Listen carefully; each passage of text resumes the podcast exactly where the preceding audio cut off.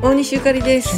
です。えー、大阪戻ってまいりました。戻ってきましたね。朝方かな？着いたの。4時ね。半ぐらい。4時半ぐらいすごい夜走りの夜走りみたいな感じでしたけど結構車が少なかったので、うん。あの私は運転しておりませんが快適に、ね。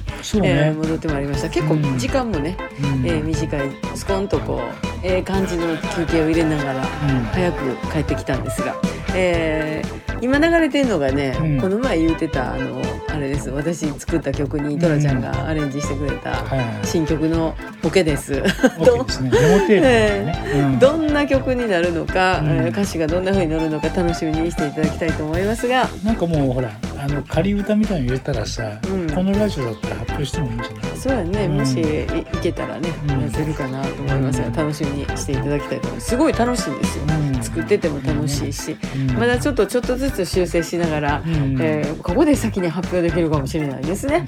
ライブよりもね、うん。もうなかなか歌うチャンスがないので、うん。えー歌うチャンスがないと言い言いつつねあの、今度日曜日は、うん。あの神戸チキンジョージで、はい。えー少し歌わせていただきますので、うんもうほんま人前で歌うの久しぶりやん。はい月1回とか2回とかぐらいあるかないかでしょ、ん。もうなんかちょっと緊張してるぐらいです、ん。えーでも頑張りたいと思いますので、はい。どうぞよろしくお願いいたします、はい。また明日大西ゆかりと